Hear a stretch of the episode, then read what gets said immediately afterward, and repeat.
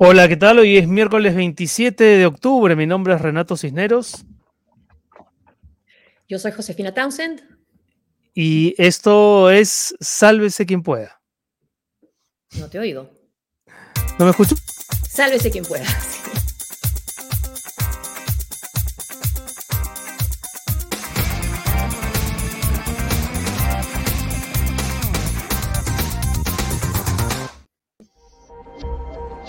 Un gusto estar con ustedes, es la primera entrevista que concedo a un medio digital.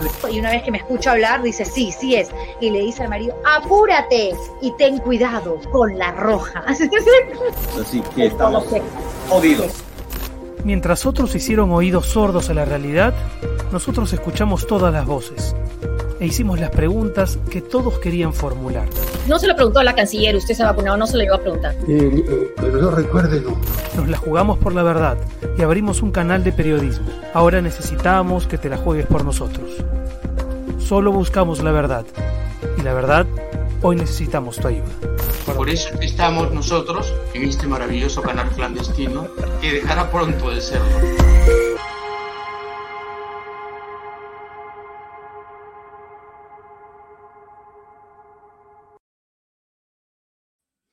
Siete de la noche con tres minutos. Estamos en este maravilloso canal clandestino, ya no tan clandestino, felizmente. Gracias a ustedes. Gracias a ustedes. Estamos transmitiendo en vivo para Facebook, para YouTube, para Twitch. en- y por supuesto le agradecemos a la gente que ya se une a la transmisión. Ahí está el código QR para quienes quieran apoyar el programa. ¿Cómo está, José? Bien, empezando a saludar a nuestros seguidores, a ver si comienzan los saludos que tanto nos animan. Ahí está Daniel Pacheco, buenas tardes, vamos con todo, vamos. Vamos con todo. Charlene Charlene, Colunga dice: hola, Hola, hola. Josefina Renato, ¿qué tal, Charlene? ¿Cómo estás? Bienvenida. Bienvenida. Ya un clásico el programa, Charlene, ¿no? Igual Como que Ricardo Ricardo. Carreta. Sí.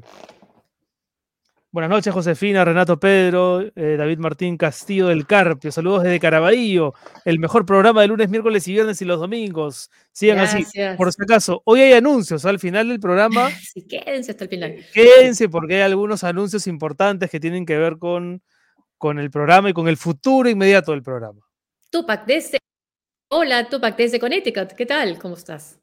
¿Qué tal, Tupac? Hola, hola. Hola, Anita Liaga también. Manda Desde saludos desde Machay. Machay. Mis gatitos. Kenny, hola, ¿qué tal? Buenas noches, dice Kenny La Torre. Bueno, a ver, hoy día vamos a estar conversando en un ratito más con Mávila Huertas, en- así que estén pendientes de esa conversación. Seguimos mientras tanto saludando a nuestros seguidores. A ver, ¿desde, desde dónde escriben? Señor, So- Lidia, señor Soros, es el tío. Soros. Desde Huancayo, Maritza. Desde. Huancayo. Desde. Uy, a ver. Eh, Mönchengladbach, es Mönchengladbach, ese es Alemania, ¿no? Frida Castillo. No sé si lo dije bien, pero hay un equipo de Ah. fútbol que. A ver. Ya, oye, al tío Soros, mira, solamente para está. presumir de su De su alemán. conocimiento del alemán. Más bien, más bien cierra, ciérrame tu audio aquí, tío Soros, que te estoy escuchando doble. Ya, ya, gracias. Listo, a ver, son las 7 de la noche con 6 minutos. Un abrazo Desde a los dos desde Miami, Miami. Luis. Aliaga, un abrazo, Luis. Eh, Hola, Rita, ¿qué tal? ¿Qué tal, Rita? Hola, hola. Desde Chiclayo, José Antonio Heredia Burga, ¿qué tal, José la Antonio? tierra de mi papá. A ver, eh, Rodríguez de Mendoza, ¿qué tal? Del café riquísimo, sí. sí me Qué rico. Sí, Teo Cristian. Torres será, ¿no? sí. Peruanitos Peruan- Bonita, buenas, tar- buenas tardes, Josefina y Renato desde Orange, California. Sí, Orange. ¿Qué- desde el Cusco, ¿qué tal? Ann, ¿cómo estás? ¿Qué tal, Ann? Carlos Desde Garayar, Tokio. desde Tokio, Japón. Wow. Desde, Desde Illinois, Bridgeport. Well Express. Y Claudio Desde Sydney. desde Sydney. Clau- Claudia. Clau- Clau- creo que Claudia. es Claudia, Claudia Rodríguez, ¿no? Que también es una seguidora frecuente del programa. Em- Em- Emma, ¿qué tal? Desde Emma Piura. Carreño, Pronto vamos a tener desde un Piura. piurano que ha sido reconocido, ¿no? En nuestro tenor. El Sí, viernes, ¿no? tenemos. El viernes. Sí, el viernes va a estar con nosotros, sí. Sí, que Michael Zavala desde Montreal, Canadá. Son Canadá. las 7 con 7 minutos. Y bueno, vamos a empezar comentando, José, algunas noticias y, quizá la más inquietante sea la que tiene al presidente Pedro Castillo de protagonista, porque dio unos comentarios hace unos días respecto del gas de camisea, justo casi, casi en simultáneo a la defensa que venía haciendo la premier Mirta Vázquez en el Congreso respecto del celo que tendría este gobierno con la inversión privada, ¿no? y casi al mismo tiempo el presidente se lanzó a decir que va a haber un esfuerzo y ojalá que saquemos una ley para estatizar, no, nacionalizar el gas de camisea y se armó el y se armó el chongo, ¿no? Subió el dólar, aparecieron críticas de todos lados. Necesito un traductor que se demoró un poco, me parece, pero bueno, al final salió la traducción, que creo que la tenemos ahí. Pero antes que de la traducción, ¿qué te parece ah. si escuchamos a la, a la oposición encarnada de Keiko Fujimori, ¿no? que no perdió tiempo y armó un, monólogo muy bien producido. Vamos a escuchar una parte de esa intervención de Keiko Fujimori. A ver. Cada día queda más claro que Pedro Castillo y su gobierno tienen un doble juego para imponer su agenda de izquierda radical. El problema no termina con Cerrón ni con Bellido. El plan de dinamitar las inversiones viene directamente desde la presidencia de la República. Y ese doble juego quedó en evidencia claramente esta semana. Mientras la Premier Mirta Vázquez hablaba en el Congreso de promover las inversiones. Somos conscientes de la importancia de la inversión privada para impulsar el crecimiento económico y para generar empleo y mayores ingresos a las familias peruanas. Por eso nuestro objetivo es promover las condiciones que sean necesarias para que la inversión privada continúe no solamente aumentando, sino beneficiando a más peruanos. Al mismo tiempo, Pedro Castillo volvía al ataque con la estatización del gas. Y de acá instamos al Congreso para que de una vez por todas saquemos, hagamos una ley conjunta con el Congreso de la República sobre la estatización o la nacionalización del gas de camisea. No hay que ser ingenuos. Aquí no hay ninguna contradicción. Castillo tiene el doble juego perverso de la izquierda mientras el gobierno se presenta suavecito en el Congreso, el presidente ataca con todo reafirmando su política de estatización. Si fuera una contradicción, la premier Mirta Vázquez ya habría renunciado. Ella mm. es solo una pieza más en el juego político del ah, gobierno. no puede haber confianza frente a la mentira.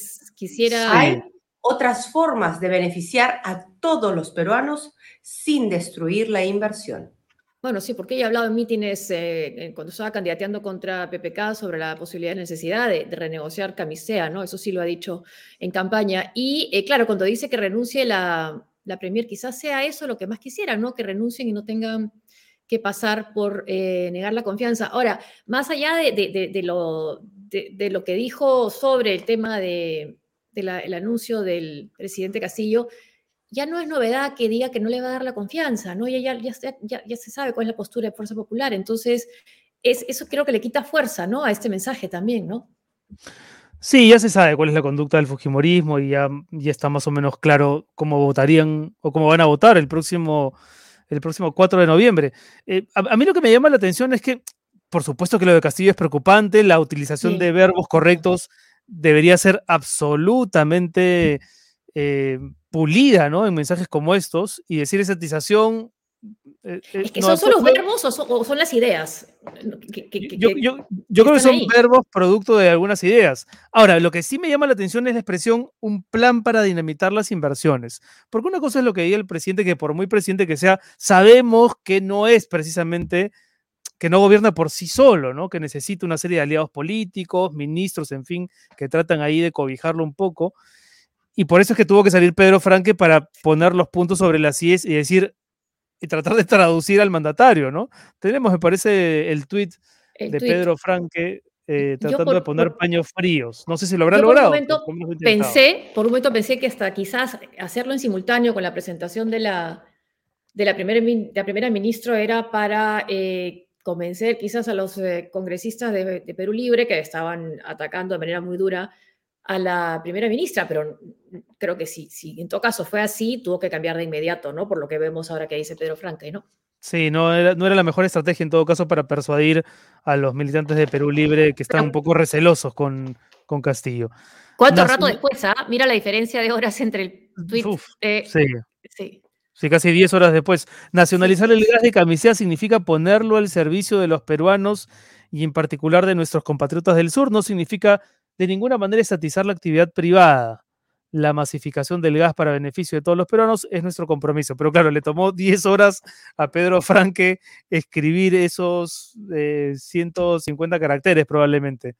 Y eh, corregir, porque eso es más que traducir, ¿no? Esto es corregir, ¿no? Ha dicho no significa de ninguna manera estatizar y estatizar, dijo, dijo el presidente.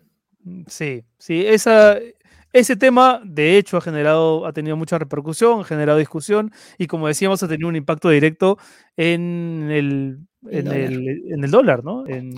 Sí, sí. Ahora, quizás por eso también con un ánimo de control de daños es que han anunciado la Cancillería que el presidente va a ir a la cita de, Davos en Suiza en enero, ¿no? También ese puede ser un, un mensaje, aunque sea todavía en enero. Así es.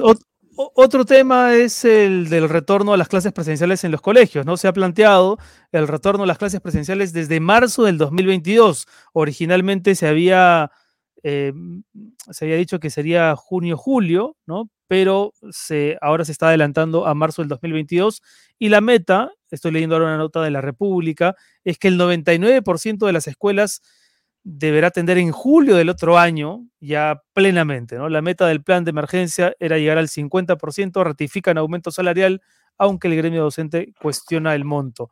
Y ha sido bien comentada negativamente, José, este, esta respuesta de, del gremio, del SUTEP, ¿no? Del gremio, exactamente, porque dan a entender casi casi a manera de chantaje que eh, las escuelas no están listas y que los padres tienen que entender y que no hay suficientes condiciones, cuando por otro lado vemos que se vienen habilitando tantos otros ámbitos en los que también perfectamente se podrían dar contagios, pero con los controles necesarios, ¿no? Es decir, a la escuela no se le está dando ningún protagonismo en estos, en estos meses. No parece haber una sensación de urgencia, es algo que nos comentó Jaime Saavedra, ¿no? El exministro de Educación.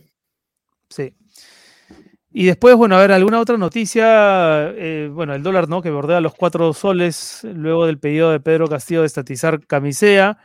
Em, y tal vez también destacar lo que ha dicho el ministro de Salud Ceballos mm, respecto de la aplicación de la tercera dosis para mayores de 65 años, adultos mayores que cumplan seis meses desde su segunda inoculación ya pueden acceder a la tercera dosis. Importante. Sí, Acá nos manda el Dios Soros los anuncios que nos están siguiendo en el diario Ojo y van a seguir la entrevista. La entrevista con, con Mávila Huerta, que me parece que ya está, ¿no? A ver si ya empezamos con, con Mávila, la tenemos enlazada. Ahí está. ¿Cómo estás, Mávila? ¿Cómo estás? Muchísimas gracias por la invitación, Renato, Josefina un placer estar en este programa que veo tiene muchísimo éxito y que demuestra que estas plataformas cada día están penetrando más y revolucionando mucho, no solamente al periodismo, sino todo tipo de, producciones y de comunicación en general. Es, es loquísimo, lo que antes nos parecía ciencia ficción, el día de hoy ya está completamente instalado ¿no? en nuestra rutina. Así que a su disposición. Bueno, hablaremos más adelante de las plataformas y de si ves un futuro en ellas, pero, pero eso es, sería adelantarnos. Eh, queríamos agradecerte, Mayla, por evidentemente eh, conversar con nosotros. Eh, sabemos que tenías muchos pedidos para conversar sobre tu salida de, América en, en, otros programas, en otras plataformas. Así que por ese lado, muchas gracias. a ver, ¿por dónde empezar? Yo te voy a hacer una, pregunta que en realidad son dos preguntas. Ok. Eh, porque lo que se ha venido comentando en estos días es que tu salida de América, del canal, ¿no? en el que has estado en dos momentos, 20 años o un poco más de 20 años, eh, cuatro años en una primera etapa y 16 en una segunda, si es que, si es que me corregirás si, no soy preciso, eh, que tu salida se ha dado por una serie de maltratos. Entonces mi pregunta es, por un lado, ¿por qué es que sales exactamente de América? ¿Por qué renuncias? Y segundo, si es que efectivamente esa salida tiene que ver con desacuerdos con la dirección periodística. Em, ¿Por qué ha tardado tanto esa renuncia considerando que esa dirección periodística cinco meses atrás ya daba pruebas bastante fehacientes de tener una línea que probablemente em, no calza con tu mirada del periodismo? Mm. A ver, empezaría diciendo que hay un punto de quiebre en mi relación con la actual dirección periodística del canal. Eh, durante una entrevista a, un señor que se presentó como criptoanalista para sustentar eh, la teoría del fraude, del fraude Arturo durante... Exacto, de Arturo Herrerán. Yo diría que ese es un momento de quiebre muy importante. ¿Por qué no había sido antes? Te pongo un poco en contexto. Yo llego al canal de la mano de Julio Aliaga, ¿no? He visto salir a Julio, he visto llegar a Laura Puertas, he visto irse a Laura Puertas, he visto llegar a Clara Ospina. Claro, he visto la salida de Clara, vi la presentación de UME. Entonces, para ser consecuente, y creo que ahí cada uno tiene la libertad de tomar una decisión personal muy particular, para ser consecuente con lo que yo pienso y yo creo, yo eh, me quedé para conocer al señor Hume. Yo no había trabajado nunca con eh, el actual director del canal, por lo tanto, para mí era, bueno, eh, pasa con las campañas políticas de esta naturaleza. Conversé con Clara Elvira, quien se despidió muy amablemente. Es más, ella me había propuesto recientemente, muy poco tiempo antes, para la conducción de Cuarto Poder y yo en ese momento le había pedido, por favor, que ella tuviese el respaldo del directorio para yo dar ese salto, porque era un salto importante, teniendo en cuenta que yo tenía también el programa político en el prime time de, de Canal N. Entonces, tener los dos programas era como asumir una vitrina, ¿no? Y una responsabilidad muy, muy grande. Era prácticamente ser la cara editorial, política de los dos canales en este caso.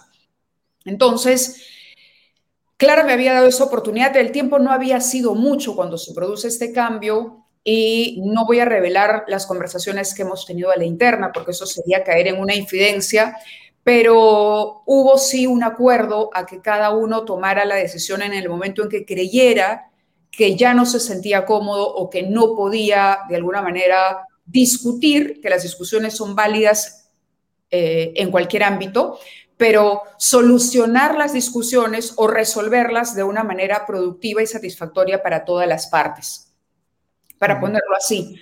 Por lo tanto, yo me quedo para trabajar con Gilberto Gómez, más tengo a mi cargo el programa del Flash de la segunda vuelta, ¿no? Lo, hago, me acuerdo que Federico se, se, enfermó de COVID, me tocó dar a mí el Flash sola, pero el punto de quiebre, Renato, se produce sin duda con esa entrevista, porque yo entiendo que esta campaña en particular, como ya ha ocurrido con otras anteriores y como no solamente ocurre en el Perú, sino en todo el mundo, y no sé a qué obedezca, si al surgimiento de las redes, a la posibilidad de que cada quien puede decir lo que quiera a través de Twitter o incluso inventar una cuenta para decir y eso genera una sensación de repente de que hay más opiniones a favor o en contra, pero a veces hasta lleva a dudar de si eso es cierto o no, porque es un mundo paralelo, ¿correcto? Ahora, ahora pero, pero ¿por qué dices que fue un pero, punto pero ¿sabías, ¿sabías que ibas a entrevistar a, este señor? O sea, hubo una reunión, me imagino, en reuniones, tú, tú leo que, que, cuando te nombraron conductor en Poder, tú dices, yo me reúno con el equipo, soy parte del equipo, o sea, ¿sabías que iba a entrevistar a, este personaje? Lo, claro, entiendo dónde vas. A mí me proponen el personaje un día antes para la entrevista. Me proponen, me dicen que es una persona súper inteligente, que tiene una manera de medir, digamos, de, hacer cálculos estadísticos y que parece un tipo brillante de la Marina, que parece eh, haber llegado a la conclusión de un comportamiento errático en la elección. ¿No, les dijo en ese momento Gilberto Hume que el invitado había sido propuesto por Carlos Rafo, tal como se lo reveló luego al periodista Diego Salazar, que lo, que lo cuenta en una columna es correcto, Es correcto. Ese es un segundo momento, ¿no? Porque yo recuerdo que en efecto me menciona el nombre, me dice, hay un entrevistado, él era el nuevo director de Cuarto Poder, la autoridad para colocar a los invitados del programa. Cuando surge el cambio, se va Clara y llega él, lo primero que me dicen es que me va a acompañar a alguien en la conducción. Yo estaba presentando el programa sola, entra Federico y luego Mario Ghibellini. Los sábados usualmente cerrábamos el menú de entrevistas y me dan el nombre de esta persona. Yo pregunto y digo, bueno, déjame chequear porque no lo conozco. Quiero hablar, quiero conocer porque, ojo, estamos en una campaña electoral, hay que recoger las dos posiciones en una campaña polarizada. Pero no se recogían las dos necesariamente Mávila en esa campaña en Canal 4. Claro, pero escúchame, eh, cuando yo verifico ese nombre, yo personalmente digo que no me parece la persona idónea para entrevistarla, por lo que yo había averiguado. ¿Es correcto?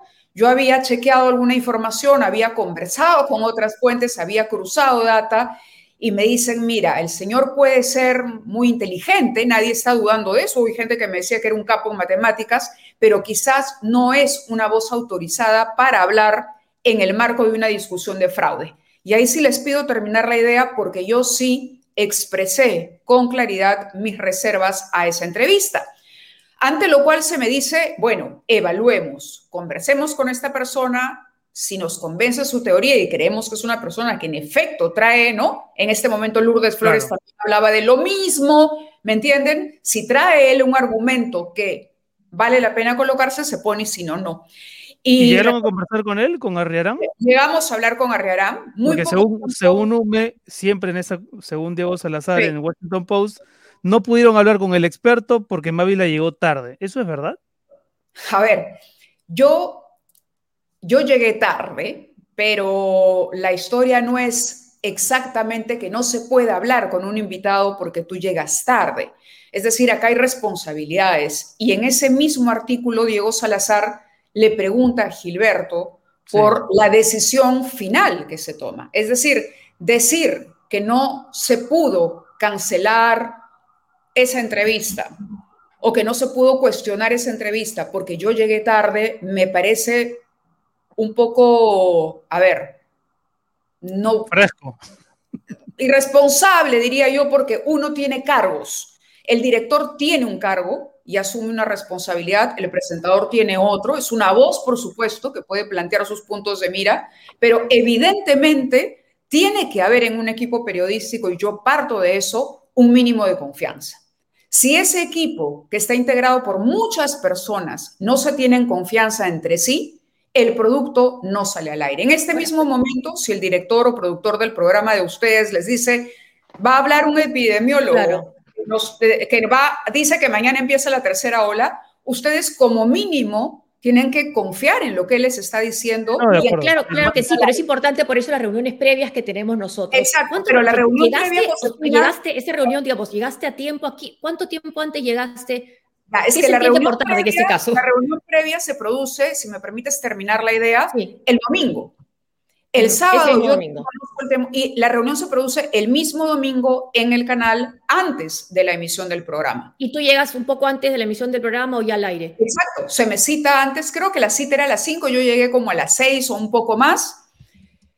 Y, y evidentemente ya no había nada de que discutir porque Arriarán estaba incluido en la pauta. Ya estaba incluido en la pauta no había nada que discutir en ese momento, el director había tomado y él había considerado que esa entrevista era válida. Y creo que eso queda claro en las respuestas que también le da a Diego en la entrevista en Washington Post. Él ha defendido el derecho que tenía en tanto director para colocar al señor Arriarán ahí. Nosotros... ¿Lo cuestionaste lo suficiente frente a una, un entrevistado así? Mira, yo creo que hice las preguntas que tenía que hacer, Josefina. Es muy fácil cuando uno no está en el terreno de juego, en la línea directa, hablar y decir cosas, pero es muy complicado estar en ese momento con una... Tú vas a una reunión donde se supone evalúas a un invitado, finalmente la evaluación no es tal, es simplemente la presentación del invitado, es una perspectiva distinta, ¿correcto?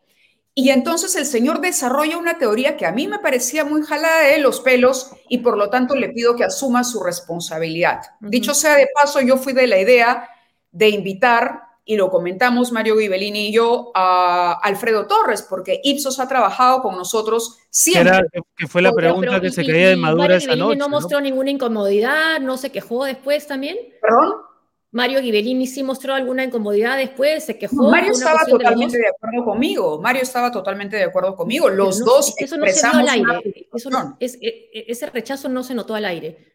Bueno, yo no puedo hablar por, por, la cara de Mario porque comprenderás que en ese momento. No, no es solo cara, no es solo cara, no es, es eh, tu pregunta. Claro, es en, yo desarrollo esa entrevista, yo me voy dando cuenta al aire porque hablé realmente muy poco con este señor.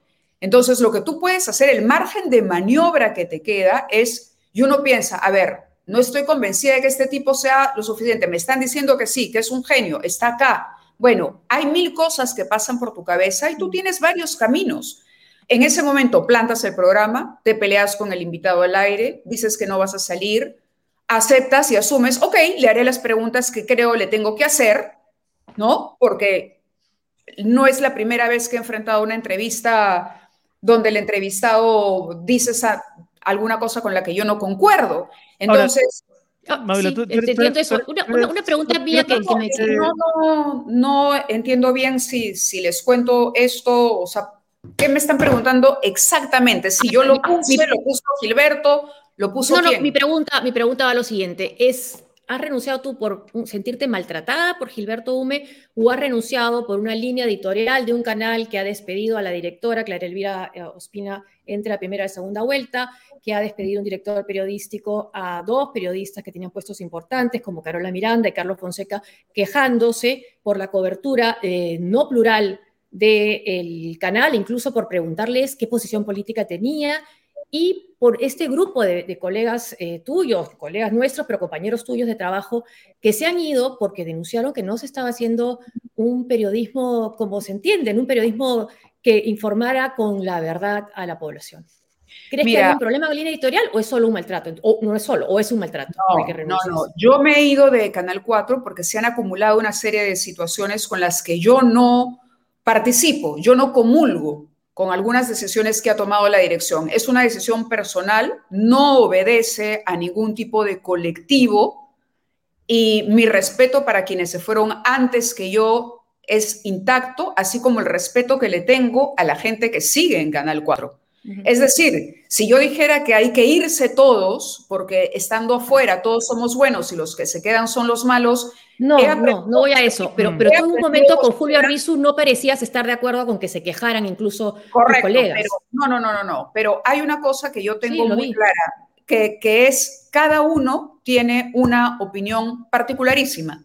No porque Tú, no puedes dividir el mundo entre malos y buenos. La experiencia, la experiencia te enseña a que cada uno tiene su tiempo, ¿correcto? Yo no me estoy yendo, yo, no me, yo me he ido de Canal 4 por los problemas directos que he tenido yo con la dirección en una sumatoria de cosas. pero editorial, por un tema editorial, o sea, tú discrepas por la manera como se está cubriendo la actualidad. Sí, pero... cómo la describes? A ver, pero te, quiero responder. Son una serie de hechos que comienzan con esto y que terminan el día lunes cuando la cuenta de Twitter del canal, a ver si me logras entender con estos dos ejemplos, cubre de una manera o le da un ángulo a lo ocurrido con el presidente Francisco Sagasti durante la ah, Con lo de la protesta ciudadana. Correcto. Yo, Josefina y Renato, yo no puedo es más, no, es, no me compete eh, presionar, obligar al dueño de un canal de televisión a que simpatice con un político o no, con otro. No, no, no, que, no, no, eso no, eso no, eso creo que no nos corresponde, pero sí presionar porque se sepa y se informe a la población de manera amplia y plural. Y eso. Bueno, eso se hizo. Eso se hizo. crees que se hizo en la campaña? yo, yo, en lo que yo participé, se hizo. Ahora, Mabel, déjame, déjame preguntarte algo. Poder, eh, crees que lo hizo?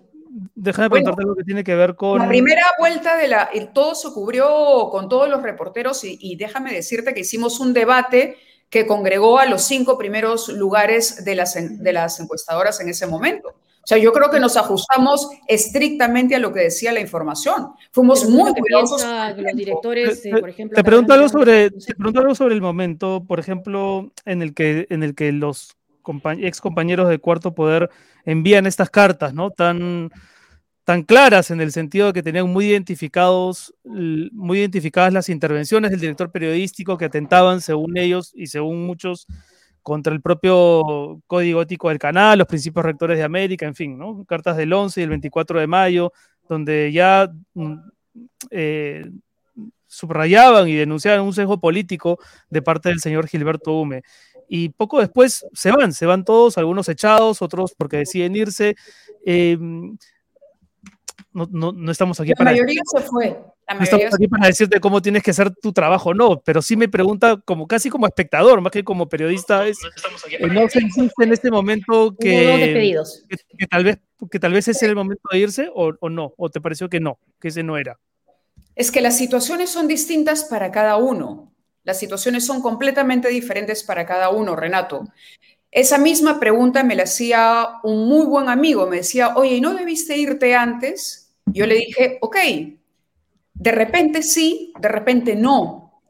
Pero yo tengo, tenía dos programas en el canal.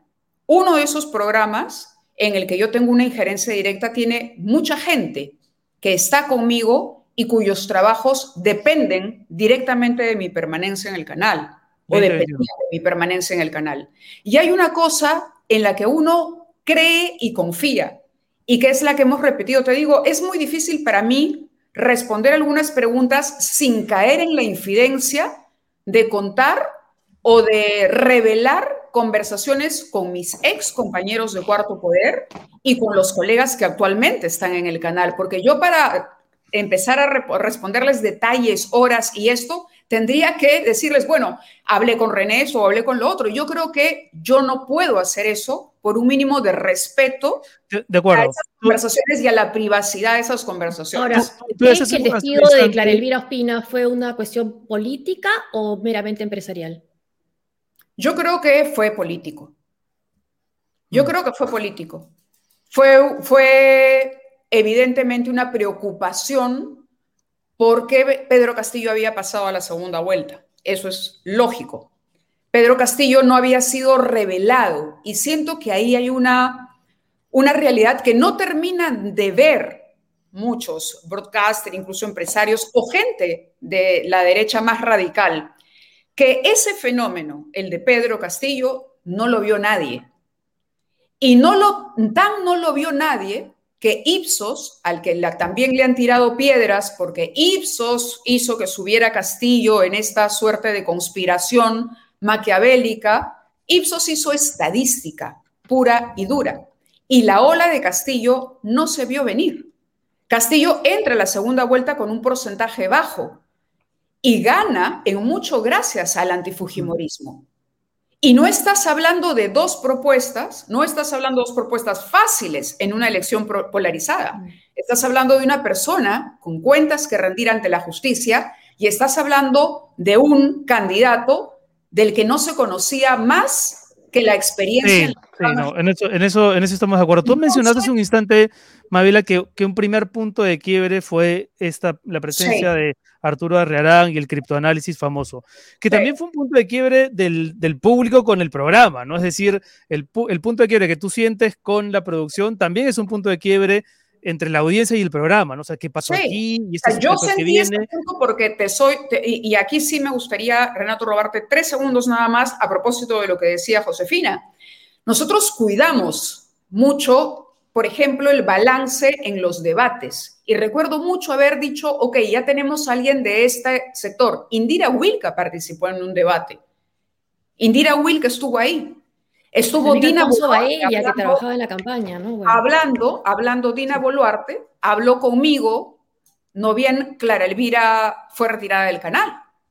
Y se solidarizó con Clara Elvira Ospina, Dina, Dina Boluarte en el programa contigo. ¿Tú no pensaste en ese momento decirle, sí, yo lamento mucho que se haya ido o que hayan despedido o que hayan tomado la decisión de, de prescindir del trabajo de Clara Elvira, conversando ahí con Dina Boluarte, porque me sorprendió a mí que quien se solidarizara con ella fuera Dina Boluarte y, no tú, ¿no? Que una persona además que fue tu jefa y que te invitó a participar en Cuarto Poder. ¿No lo pensaste hacer en ese momento? Josefina, yo no creo que uno deba hablar mal de las decisiones que toma la empresa en este caso. No, bien, yo había sido tu directora periodística en este caso, no, mal de la empresa. yo, lamenté mucho la salida de Clara, lo escribí en Twitter en mi espacio personal. Y tengo una clara diferencia entre lo que es la pantalla del canal y lo que es mi cuenta o mi red personal o una columna de opinión donde está clara que es mi opinión que cuando soy la cara de un programa institucional. ¿Mantienes comunicación con, con Clara Elvira? ¿Dirías que siguen siendo buenas amigas no y que lo eran? No he vuelto a hablar con ella, me encontré solo con su esposo en una entrevista que hice con Iván Duque después. Tengo un gran cariño y un gran respeto por Clara. Y... ¿Has visto Epicentro? Epicentro ha producido muchas noticias últimamente, es imposible no verlo. Mm. René y yo somos amigos, seguimos conversando, creo que mañana almorzamos juntos, si mal no recuerdo y no me equivoco en la agenda. Porque creo que lo, esto de marcar y decir, ¿por qué esto, esto, el otro? Las cosas no son tan sencillas.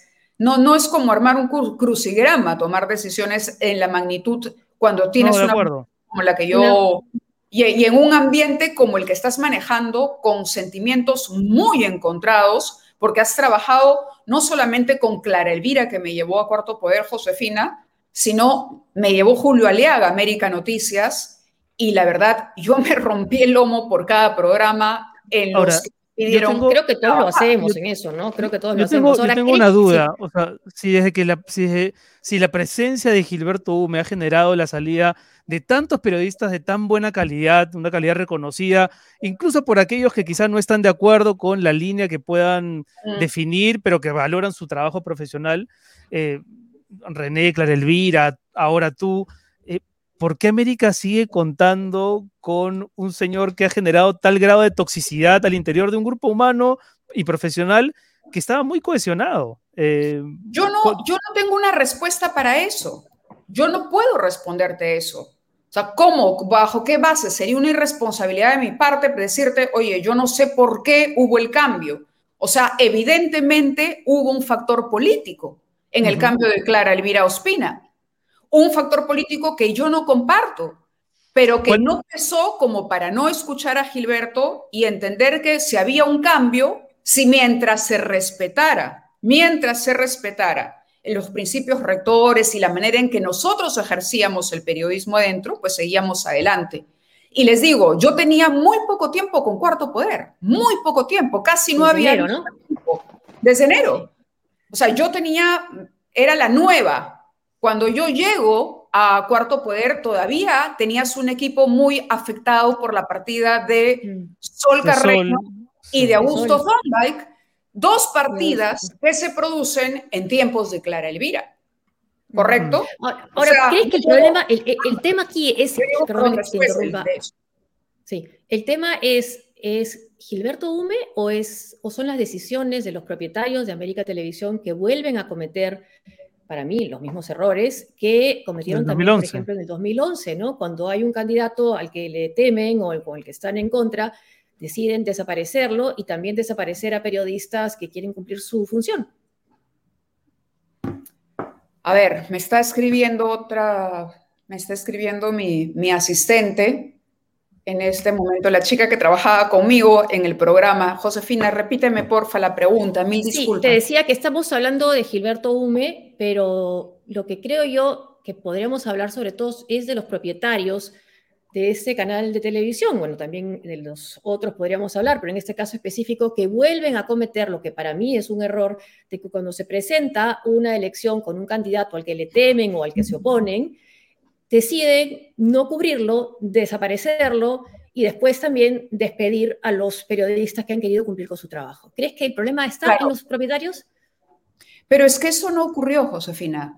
Nosotros, te vuelvo a decir, en lo que a mí corresponde, nosotros sí le dimos cobertura a ambos personajes en la segunda vuelta.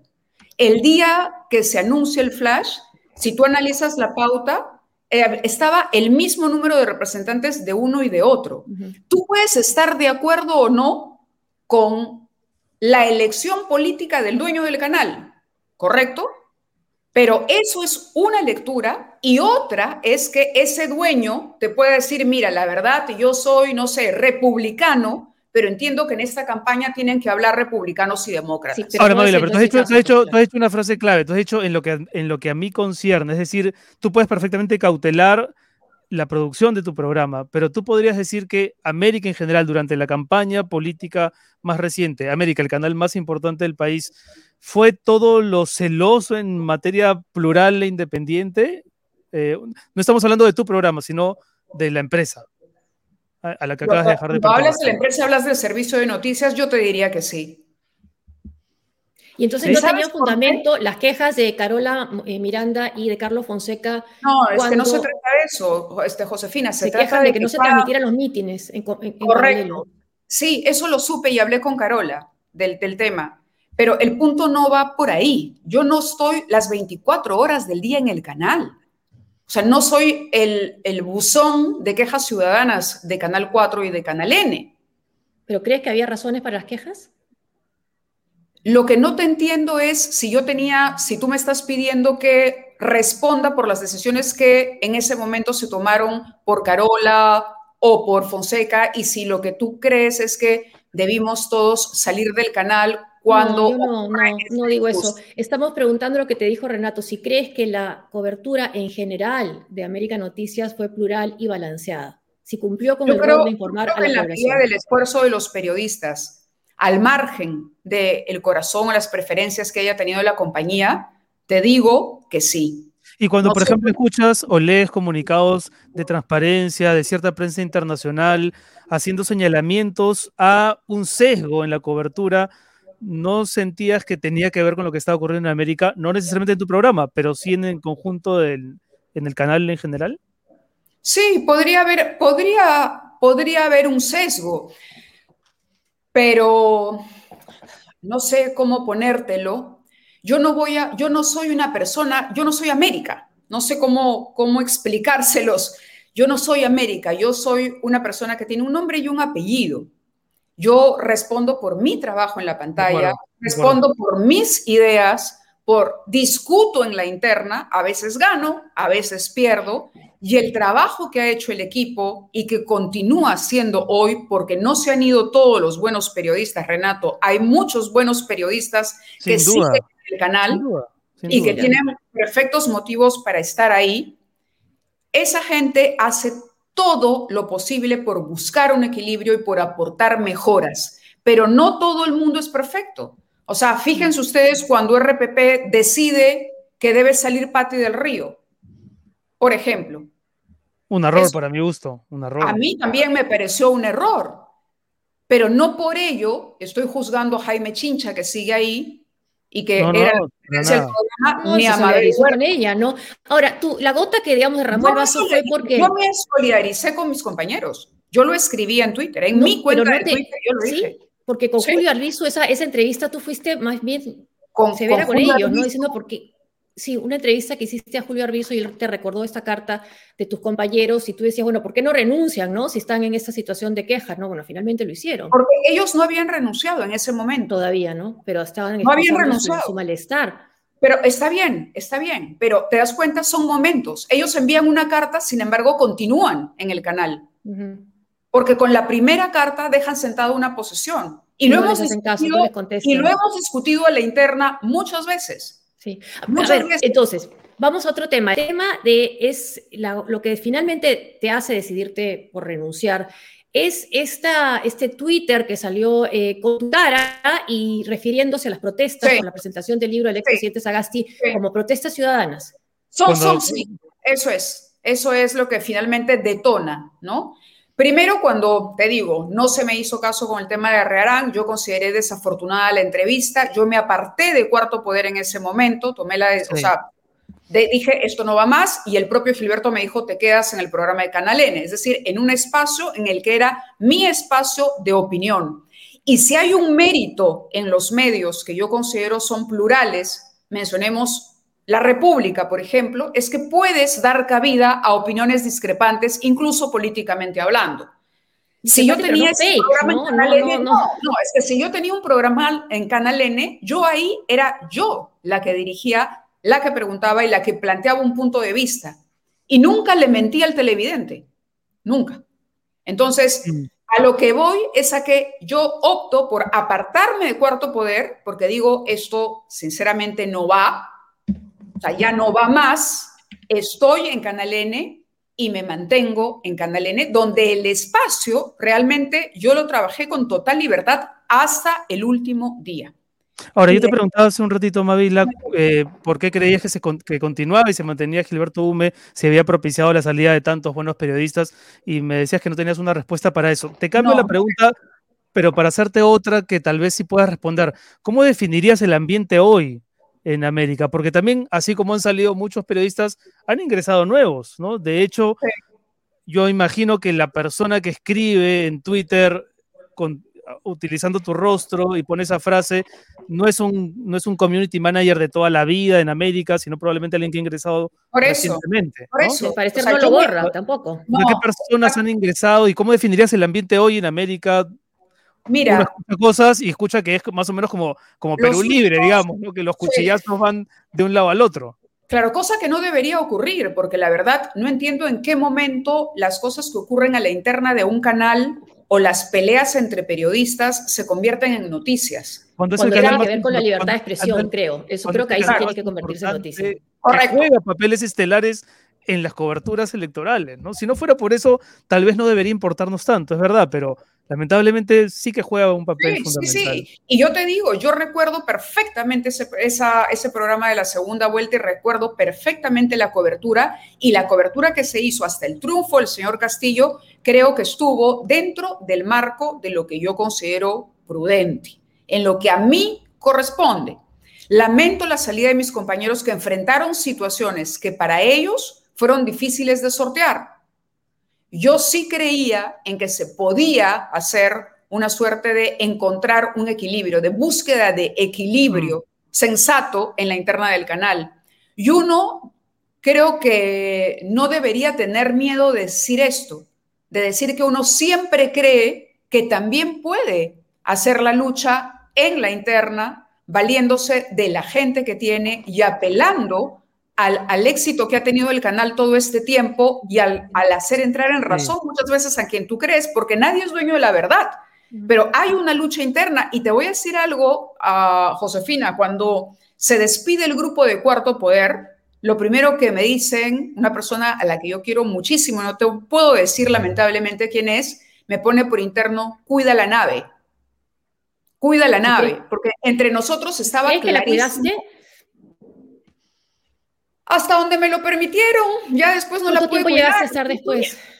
¿Qué podía hacer si ya no estaba en la nave? Me fui de la nave.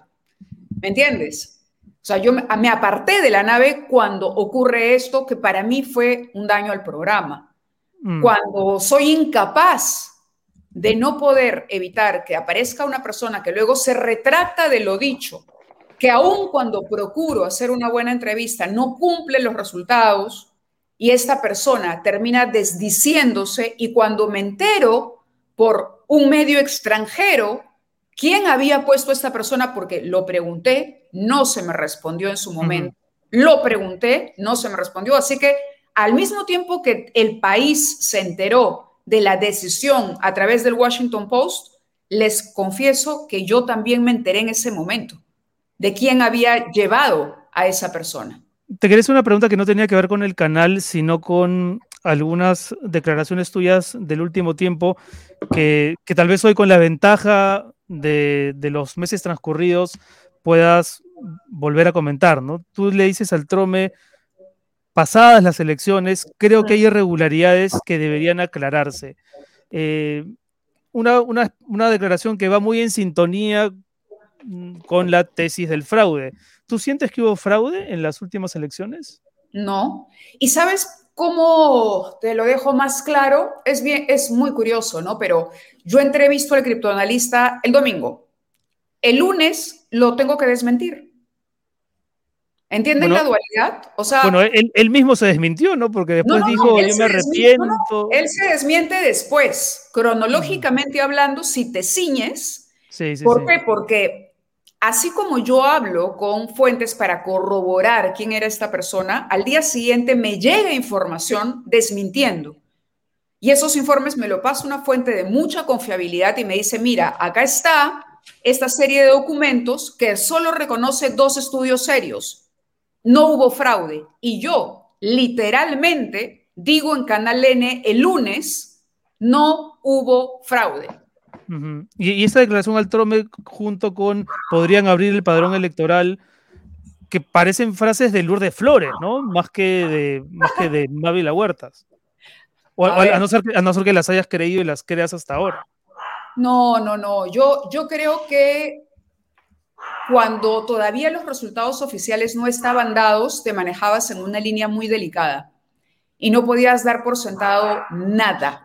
O sea, para nosotros era muy importante apegarnos y si alguien jodió al Jurado Nacional de Elecciones, creo que fueron los medios, porque la persona a la que le pedíamos, por favor, ¿a qué hora salen esos resultados de una vez?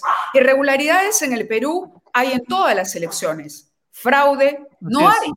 y al día siguiente de la entrevista de Arrearán, y los invito a ver el programa, yo lo dije. Esto demuestra que lo que dijo Arrearán ayer no es cierto y que no hubo fraude. No hubo. Y se lo dije en la cara a Daniel Olivares. Y al día siguiente presento una primera renuncia. Hmm. Al día siguiente presento una primera renuncia. Al día siguiente de al día siguiente de haber desmentido el criptoanalista.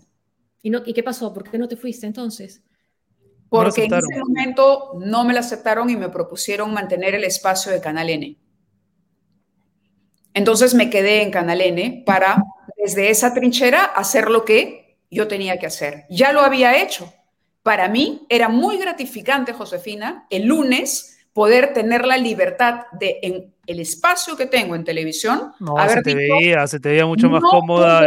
fraude y aquí están los firmantes con papel en mano.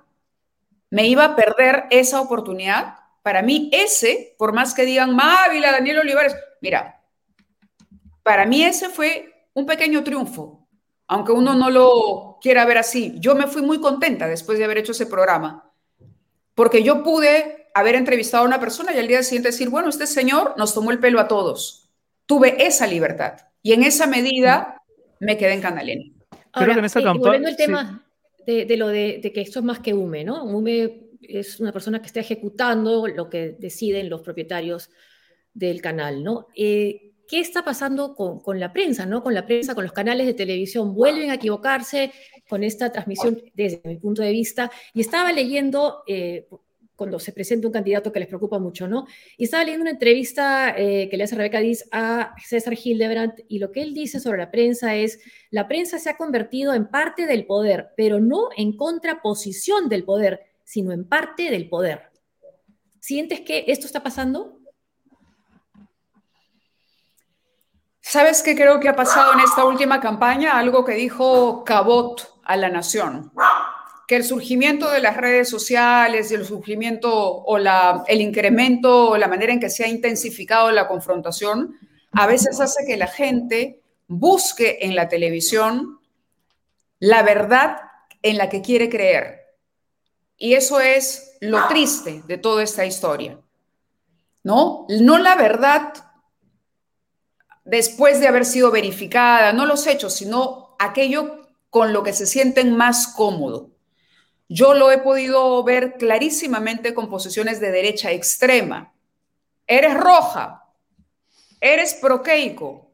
Te digo, las posiciones que he ocupado me han puesto en un lugar en el que se me ha dicho de todo. Y si, y, si, tuvieses que hacer un ejercicio, y si tuvieses que hacer un, ejercicio de autocrítica, eh, porque creo que todos los periodistas, a diferencia de otras campañas, en esta nos hemos visto muy expuestos, ya sea porque tomamos una posición o porque no la tomamos y nos ha llovido críticas, comentarios de gente que antes nos seguía, eh, en fin. Eh, ¿Tú sientes que, digamos, te arrepientes de algo? ¿Se te reprochó lo del criptoanálisis, la entrevista a Cecilia Valenzuela, el no decir nada, o por lo menos públicamente cuando salen tus compañeros? No sé si te arrepientas de algo en esta revisión que seguramente has hecho ahora que se cierra un ciclo tan importante en tu carrera y seguramente se iniciará otro. eh, muy pronto, ¿no? Mira, seguramente cometí muchos errores y algunos arrepentimientos me los reservaría para mí.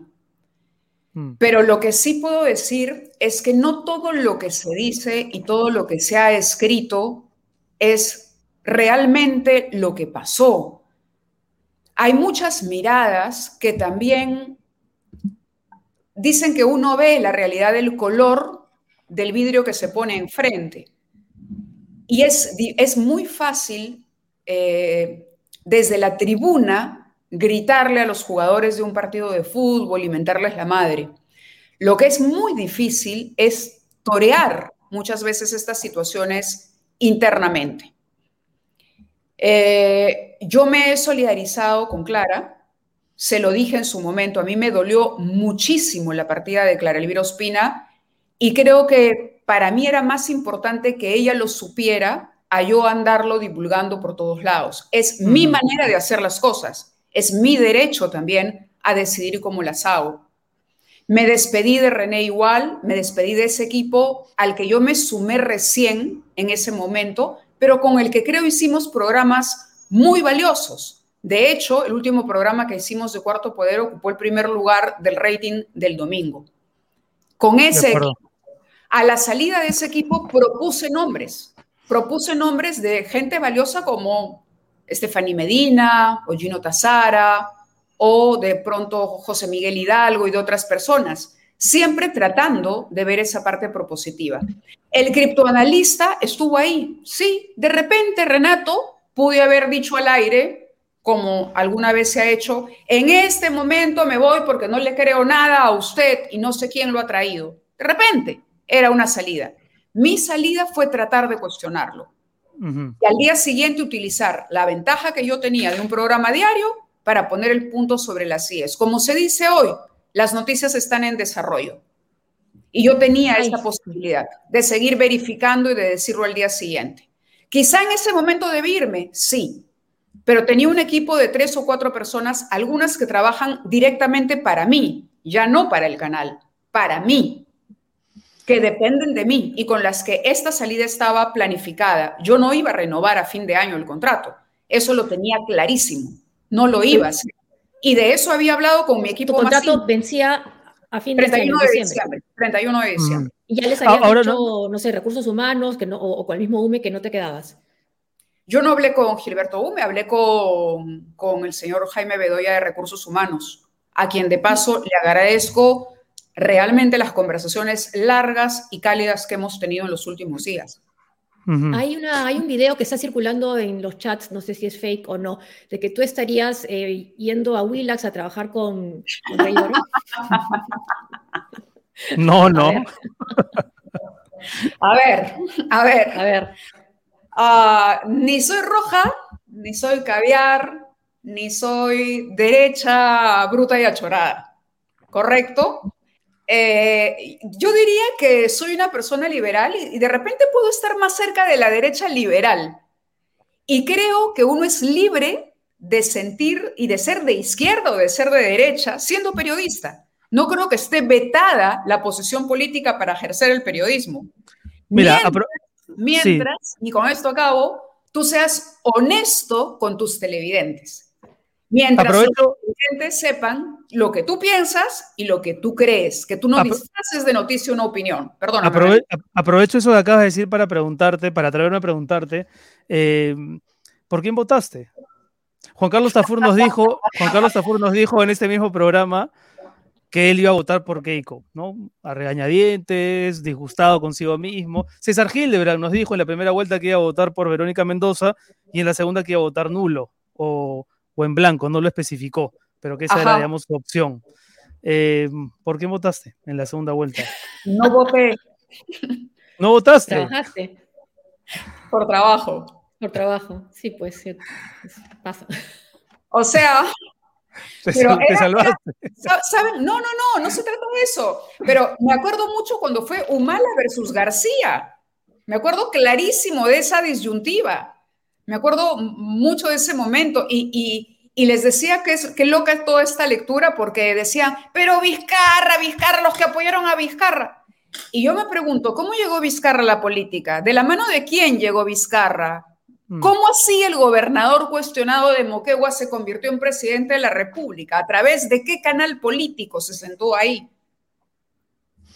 Ahora, lo que nos interesa es qué va a ocurrir contigo. Tú nos contabas al inicio del programa que te vas a tomar un par de semanas y luego reaparecerás, ya sabes dónde, eh, para la gente que todavía no. La menor idea. Eh, para mí ha sido un año muy duro, eso sí, y quizá el mayor arrepentimiento, y se los digo a los dos de corazón, el mayor arrepentimiento sea no haber cuidado más eso, ¿no? E, el bienestar que uno debe tener y el haber de repente eh, durado mucho tiempo en un ambiente que a mí ya no me resultaba fácil.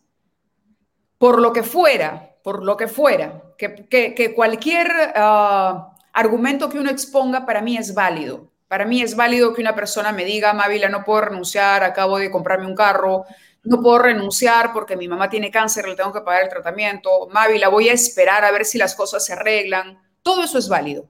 Yo no juzgo, no, no me atrevería a juzgar a las personas, no me gusta hacerlo, no, no, no soy yo una persona que juzga y cree que los seres humanos no son ni malos ni buenos, ¿no? Y que uno... ¿Y qué, crees que va, qué crees que va a ocurrir con América? Te he preguntado dos veces cómo defines la situación y has eludido la pregunta eh, con la habilidad de Cristian Cueva. Con la, con la habilidad de Cristian Cueva. Sí, amagando, amagando, así para Pero no, no, pero espero que sea la habilidad no para meter este, los, para los penales, que hay que meter. No, no, no, un momento, pongamos las cosas como son. Lo que, se percibe, lo, que lo que se percibe fuera, sinceramente, uno ve Cuarto Poder, es una lágrima, y uno siente que el canal ha caído en una decrepitud que hacía muchos años uno no sentía respecto de un video. Te lo voy a decir en términos elegantes porque tampoco soy yo sé, acabas, de, salir y, No me sale la inelegancia y no me sale eh, hablar de gente con la que he compartido una parte muy importante de mi vida. En ese grupo humano hay camarógrafos que han trabajado conmigo. ¿Cómo te digo yo, Renato, comparto tu llanto por cuarto poder? Para mí, para mí sería faltarle el respeto a, a no estoy hablando de los camarógrafos ni de los periodistas que hacen la chamba del día a día, sino más bien de la gente que define los contenidos y de los que orientan. Ah, ok, ok, ok, ok, ya te entendí. Este, no, a, mí no me gusta el programa, por algo ya no estoy ahí. No, no, no, no me gusta el tono que ha tomado. Creo que ha tenido una pérdida eh, muy importante una de las razones por las que yo me quedé fue porque pensé que el equipo se quedaba, se iba a un grupo, pero se quedaba otro. De hecho, se quedaron, diría yo, el 40 o 50% del, del elenco se quedó ahí y me dijo, estamos contigo. Y en un momento se habló de capturar a los mejores talentos del servicio de noticias para llevarlos a cuarto poder, con el dolor que las separaciones producen. Pero yo acababa de llegar a ese programa. Quería, quería, de verdad, quería volver a ser un dominical, quería hacerlo bien, entendía los motivos, decía, ok, pero separemos las cosas, no entremos en nerviosismo. Mientras nosotros estemos tranquilos con lo que hacemos, bueno, finalmente lo otro corre por una línea paralela y no tenemos por qué coincidir. Mi, última, pregunta es, porque ya estamos ya con el tiempo encima, no queremos robarte tampoco mucho más tiempo. ¿Sientes que, tu credibilidad eh, ha estado en juego en todo este tiempo y, cómo ha salido? Siempre está, en juego, siempre está en juego la credibilidad de uno. ¿Ha salido magullada, dirías tú? Creo que a veces he sido un poco un chivo expiatorio, ¿sabes? ¿De qué? Creo que, que por ejemplo, esto último que ocurrió con Sagasti, el tweet que publicó el programa, nuestro tweet, eh, iba en un sentido completamente distinto al sentido del tweet que publicó el canal N en su red oficial. Para mí eso fue ya, digamos, la, la cereza del pastel, lo que me demostraba que finalmente no había nada más que hacer, no había nada en común y que incluso aún cuando yo tuviera este pequeño espacio en Canal N donde hemos trabajado con, con mucho esfuerzo hasta el último día, ya había elementos que yo no iba a poder controlar, como lo que ocurrió en ese momento. ¿La presencia de la nueva jefa de informaciones también fue un factor? ¿Cuál nueva jefa de informaciones? De, Jessica. Yo he trabajado con Jessica muy bien, pero, pero casi no he tenido contacto con ella. Hemos tenido con, conversado, conversaciones, teníamos un comité editorial todos los lunes donde exponíamos nuestros puntos de vista, lo que estaba bien, lo que estaba mal, se hacía crítica y se hacía autocrítica, como se sigue haciendo hasta ahora. Pero yo no me veo más en un canal bajo la dirección de Gilberto Hume, es así, no me veo. Si lo quieren reducir a una frase, ese es el mm. motivo. Eh, me ha mm. tocado ser cara de proyectos, me ha tocado presentar programas dirigidos por él, sí, seguramente. Y quizá me he sobreestimado en la medida de poder creer que tenía el control de situaciones sobre las que no he tenido ese control. Pero eh, yo he salido fortalecida de esta experiencia. Poca gente puede decir que haya vivido, caramba, las tormentas que me han tocado vivir y que a ustedes también, Fujimori, Marche los Cuatro Suyos, pandemia y todo a lo que nos expone, sobre todo la televisión, que nos pone... Sí, no, es un nivel de exposición... Eh, es duro, es, duro es, duro. Yo no, no, no, es que uno no se afecte, uno aprende a convivir con eso y aprende a que el público, más allá de lo que, de lo que digan las redes, y uno apuesta y cree que la gente tendrá su propia opinión sobre lo que tú hagas, sabrá diferenciar lo que tú haces de, lo, de la marca o de la institución, de lo que fuera. Y yo tengo de América un recuerdo muy hermoso. O sea, yo he sido reportera, he crecido ahí, he cubierto cosas maravillosas, he tenido jefes de los que he aprendido mucho. Yo no puedo renegar de la casa en la que trabajé, no puedo. Es, es, es no va conmigo, con el tipo de persona. No renegar, pero sí puedes cuestionar las líneas por editoriales. Eso, cuestiono la línea editorial actual, sí. Cuestiono el señor Gilberto Hume, sí por las decisiones del señor Gilberto Hume, yo ya no estoy en el canal. Mm. Por esas decisiones, por las decisiones de, concretas del señor Gilberto Hume. ¿Serán solo él o hay una cuestión más arriba? Anda tú a saber. Mm. Ahora, el, de las redes, hay espacio para las redes y acá estamos eh, Renato, bueno, estamos varios, Epicentro, Em, y esperamos verte también pronto, pero no en las redes. en las redes, ojalá, los espacios que existen, que, existen, que existen, por cierto, un poco porque la gente se ha desplazado hacia Internet sí, desencantada también de, los canales de televisión, ¿no? de lo que estaba pasando en los medios de señal abierta. En, entonces hay muy pocos espacios, ¿no? Un poco, un poco por eso, ojo, ojo, el trabajo que ustedes hacen es un trabajo completamente distinto a colocar cualquier comentario en Twitter, ojo.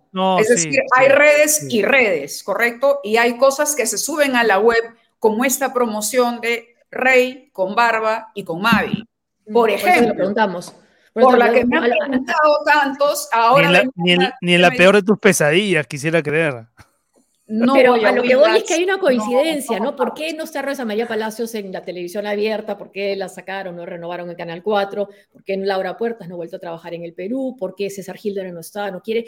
¿Crees que hay un, y con todo el respeto que tengo por los que están tratando de hacer la pelea desde los canales de televisión, ¿crees que hay una, una dificultad de los propietarios de los medios de comunicación para eh, trabajar con ciertos periodistas?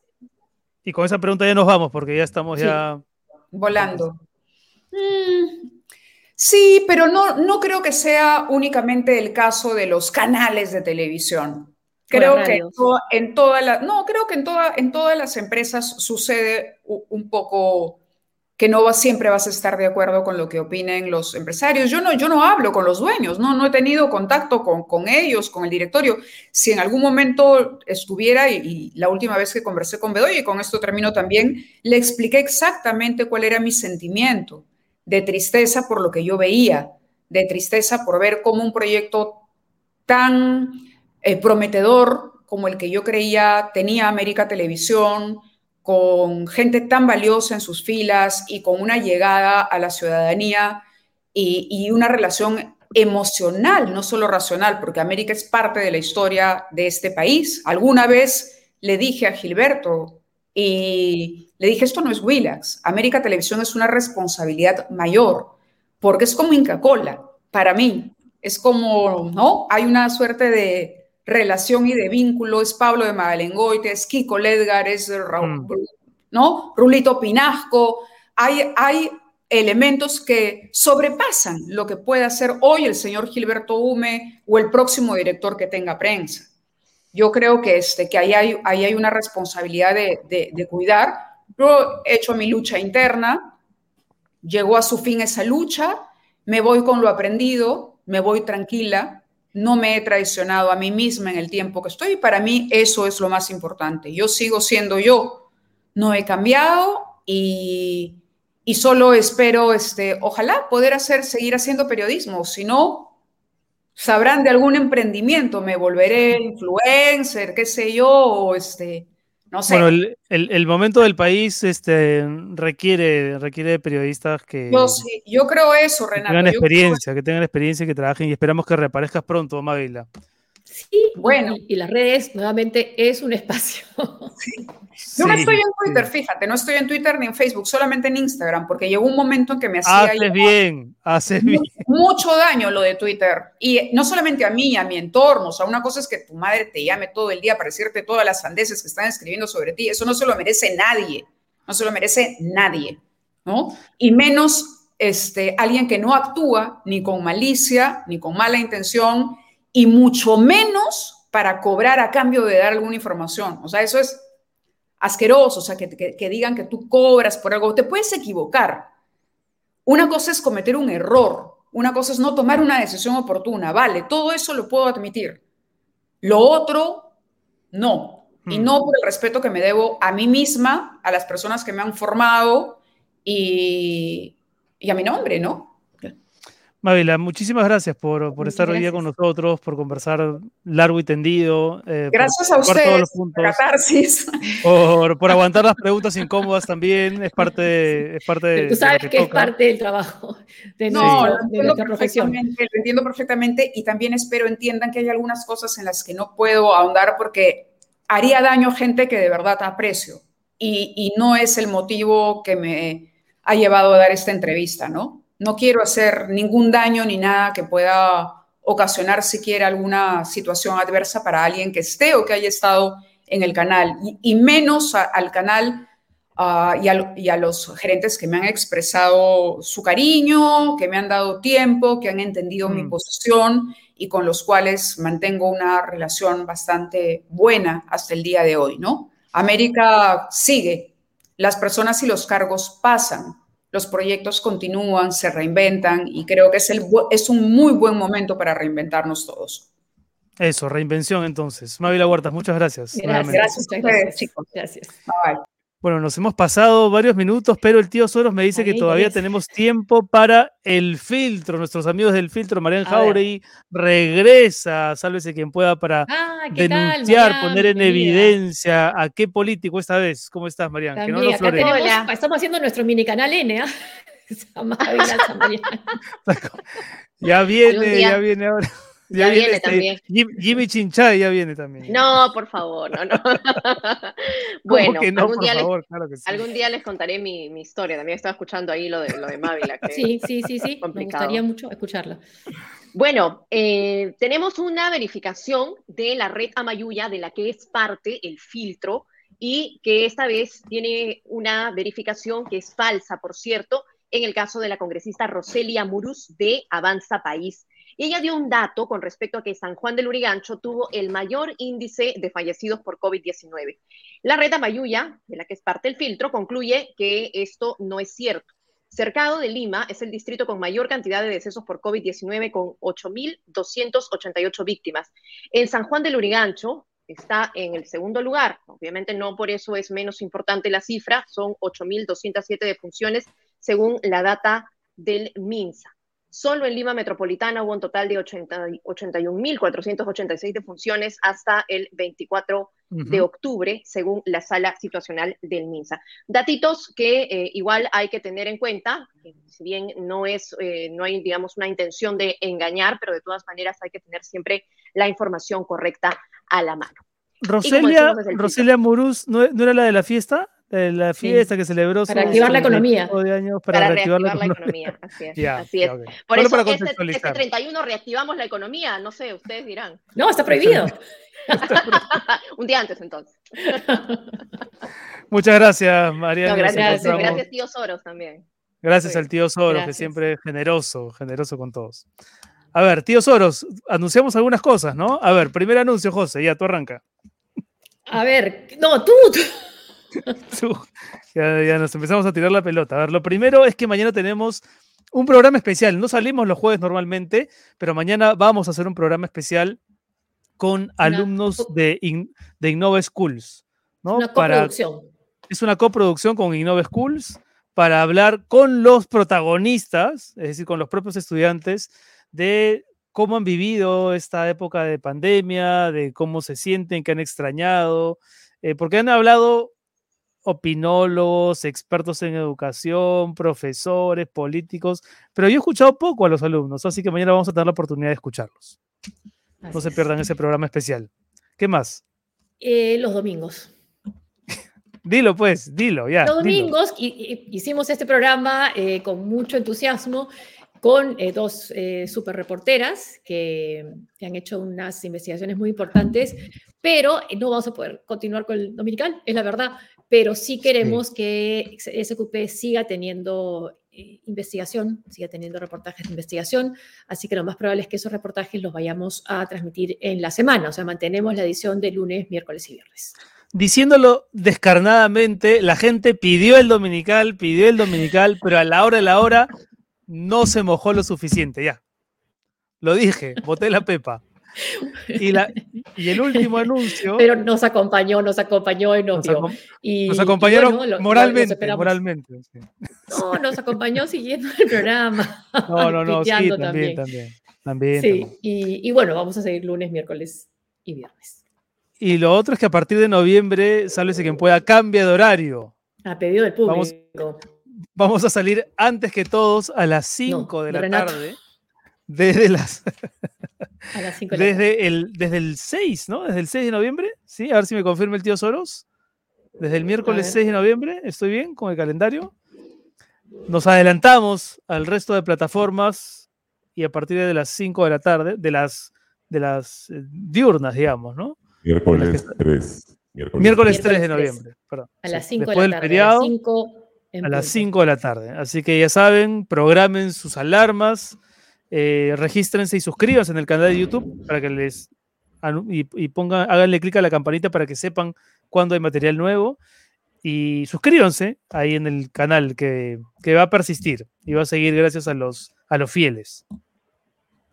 Y pueden hacerse Patreons también, que los tenemos. Y son, y son muchos y los, y los queremos un montón. Y sí, así es, sí, les agradecemos mucho. El lunes 1.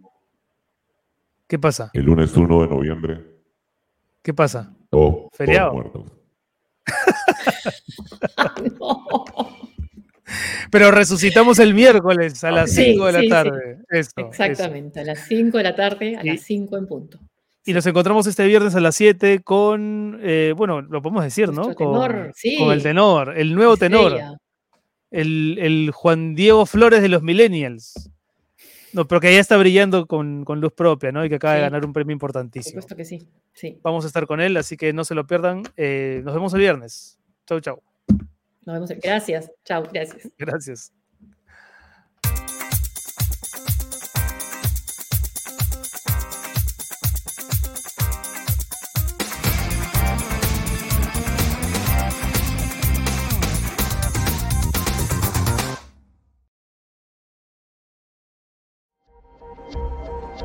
Un gusto estar con ustedes, es la primera entrevista que hice a un medio digital. Y una vez que me escucha hablar, dice, sí, sí es. Y le dice al marido, apúrate y ten cuidado con la roja. Así que estamos jodidos. Mientras otros hicieron oídos sordos a la realidad, nosotros escuchamos todas las voces e hicimos las preguntas que todos querían formular. No se lo preguntó a la canciller, usted se ha vacunado, no se lo iba a preguntar. Eh, eh, pero no recuerde, no. Nos la jugamos por la verdad y abrimos un canal de periodismo. Ahora necesitamos que te la juegues por nosotros. Solo buscamos la verdad. Y la verdad, hoy necesitamos tu ayuda. Por eso estamos nosotros en este maravilloso canal clandestino que dejará pronto de serlo.